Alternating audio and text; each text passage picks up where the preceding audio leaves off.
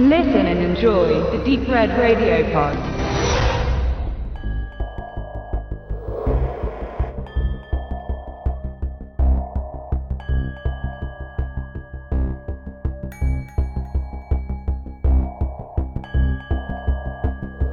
Herzlich willkommen bei Wicked Cinema, dein auditiver Filmführer durch die Welten des hammeresken Horrors, namenloser Schrecken und nervenzerfetzender Grauen. Hier auf Deep Red Radio.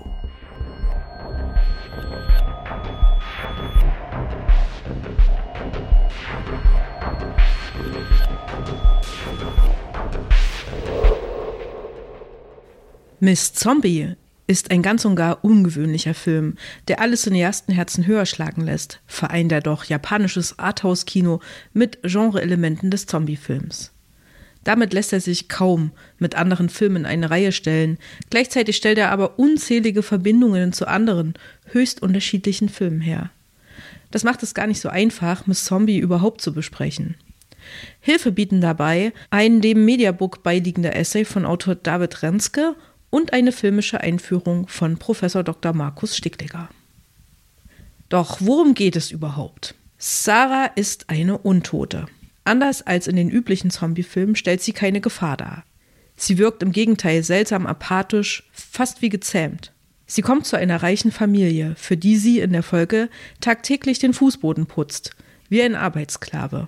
Dabei wird sie wie eine Kuriosität beäugt. Von zwei seltsamen Typen wird sie bewacht. Doch wieso eigentlich offensichtlich geht von ihr keinerlei Gefahr oder Aggressionen aus. Stattdessen wird sie regelmäßig erniedrigt. Irgendwann beginnt sie im Ort herumzulaufen, doch die Leute behandeln sie wie eine Aussätzige. Klar, dass man sie nie lächeln sieht, doch auch andere Gefühle äußert sie kaum. Das zeichnet sie wohl als Zombie aus. Sie wirkt dadurch wie ein Spiegel für die sie umgebenden Menschen, die zwar Gefühle haben, die allermeisten jedoch sind ziemlich hässlich. Und dann geschieht dem Sohn der Familie ein Unglück. Der, welcher am ehesten so etwas wie Nähe zu Sarah suchte, unverstellt. Alles gerät durcheinander und zum Ende hin erweist es sich vielleicht als Glück, dass Sarah ein Zombie ist und mit ihren Fähigkeiten als solche sogar helfen kann oder auch nicht. Auf allerhöchstem ästhetischem Niveau verhandelt der Film dieses merkwürdige Beziehungsgeflecht und stellt dabei die Frage nach Menschlichkeit. Miss Zombie ist in Schwarz-Weiß gedreht und bietet unglaublich schöne Bilder mit selten gesehenen Einstellungen und Kontrasten und hell-dunkel-Schattenspielereien. Was zunächst einfach schön anzusehen ist, entpuppt sich als Allegorie auf ein zu einfaches Schwarz-Weiß-Denken der Sarah umgebenden Menschen. Entweder so oder nicht so. Dazwischen ist nicht nur nichts denkbar, sondern schlicht unmöglich, nur schwarz oder weiß. Richtig bewusst wird dies, wenn zum Ende hin der Film farbig wird und wir gleichsam Sarah ganz nahe gekommen sind. Wir mit der Farbe Einblick in ihre Wesensart erhalten, die eben mehr ist als nur schwarz oder weiß. Obwohl das sehr schön inszeniert und fotografiert ist und auch höchst minimalistisch stark über die Bildsprache erzählt wird, so überkommt mich doch das Gefühl von zu viel plakativer, artifizieller Gewolltheit. Zu sehr identifizieren wir uns mit Sarah und ihrem seltsamen Dasein in dieser wunderschönen, doch sehr unheimlichen, ungemütlichen Schwarz-Weiß-Welt, zu der sie nicht zu gehören scheint. Zu sehr hinterfragen wir damit jede Bewegung, jeden Blick, jedes Wort. Alles überhöht sich und deklariert sich damit selbst als ledigliche Kunstwelt, als Konstrukt, hinter dem das Eigentliche zum Vorschein kommen soll. Ich gebe zu, dass Miss Zombies sehr stark meine Wahrnehmung antriggert, und das mag ich. Ich muss aufmerksam sein und werde belohnt. Sehen, hören, fühlen, lange Einstellungen, leere Bilder mit einzelnen Gegenständen, Blicke, immer wieder Blicke. Das ist so ein bisschen japanisches Zen. Bedeutung aus der Beobachtung ziehen. Das ist poetisch. Ein Bild von der knienden Sarah, wie sie den Boden schrubbt und von toxischen Männerblicken verfolgt wird, bleibt besonders im Gedächtnis. Wie sie zum Objekt degradiert wird, wie die Männer mit einer Bestimmtheit so handeln, als können sie einfach alles mit ihr machen. Über sie lachen, sie rumstoßen, ihr wehtun, sie ficken. Das ist erbärmlich.